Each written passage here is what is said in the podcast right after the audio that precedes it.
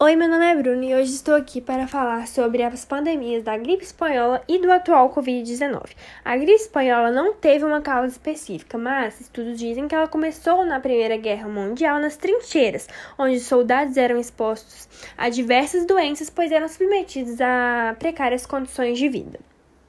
Os primeiros casos começaram a aparecer nos Estados Unidos e chegaram no Brasil através de soldados que estavam fazendo missões na África.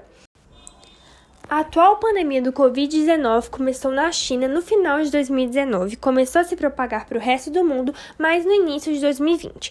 Em março de 2020 foi declarada uma pandemia e atualmente, em maio, são quase 4 milhões de pessoas contaminadas no mundo.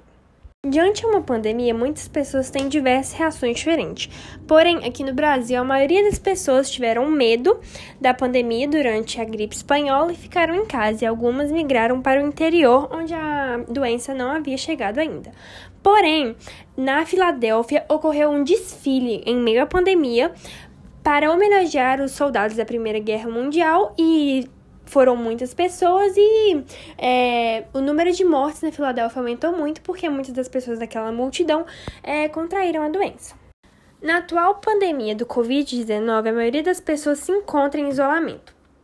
Porém, muitas delas precisam de sair para trabalhar e garantir a sua renda. E no Brasil, muitas pessoas ainda insistem em fazer manifestações em meio a uma pandemia, o que aconteceu nessa pandemia do Covid-19. Em ambas pandemias foram aplicadas semelhantes medidas de prevenção, como, por exemplo, isolamento social, fechamento de comércio, de escolas, além do uso obrigatório de máscaras.